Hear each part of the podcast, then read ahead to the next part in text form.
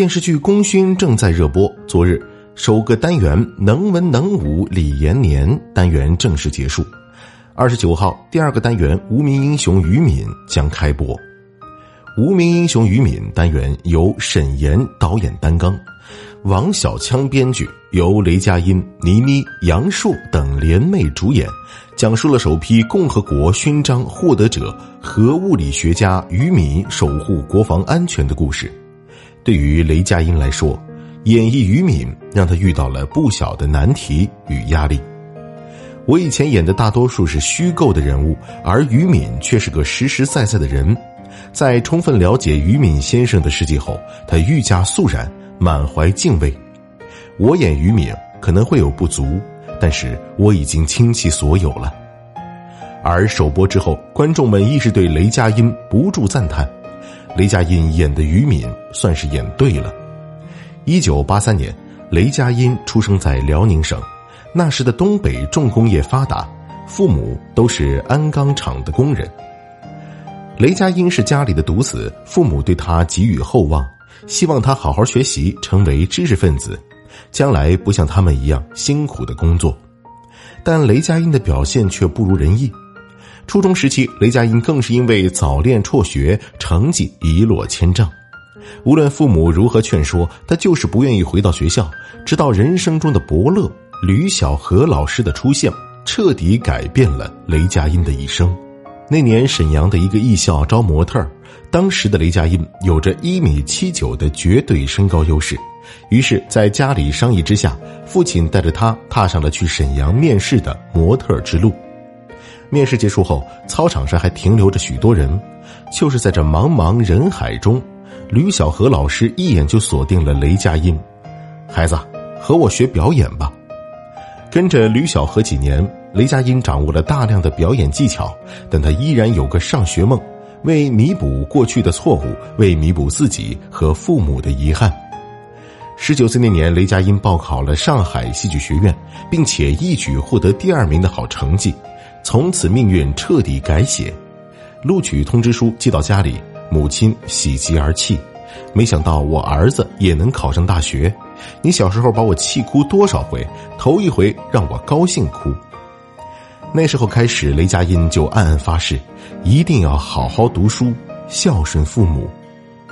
上学期间，每天早上五点多起来练功，他比别人都要早一个小时，也是因为他早就知道。自己不是那种靠帅气外表去吸引观众的人，更不会是那种一夜爆红的人。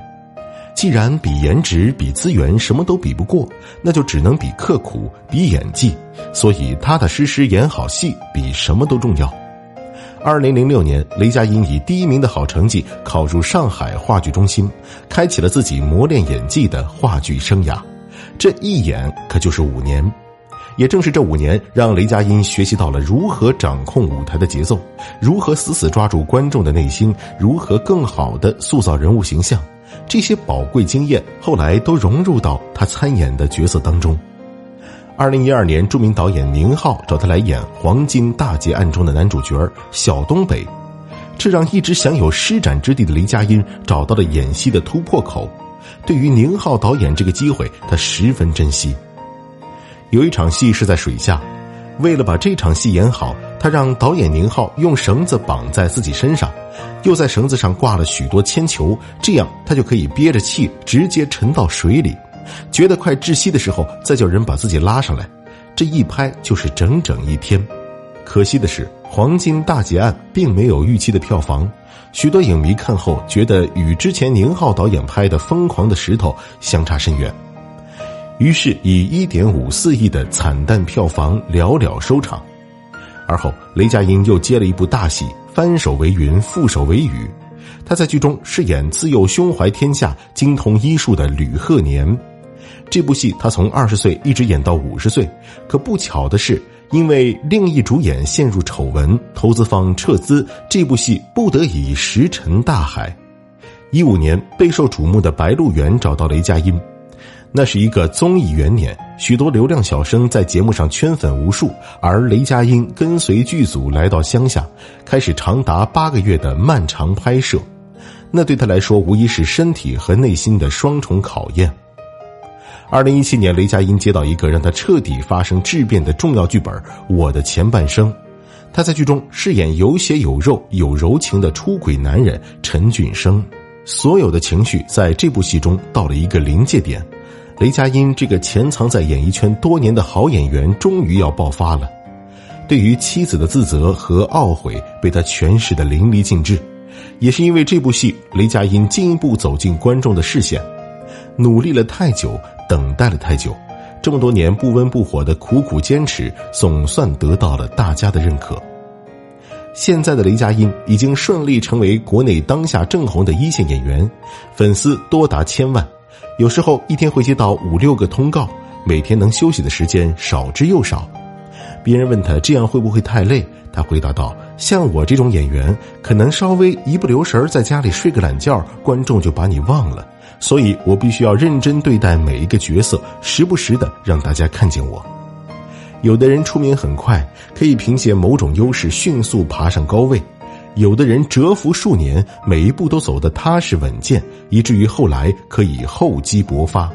他的红绝不是靠着几个花边新闻来夺人眼球、赚取流量，而是靠着一步步走的不算漂亮却足够坚实的路。靠的是一步步或许没有红，但却足够精彩扎实的作品。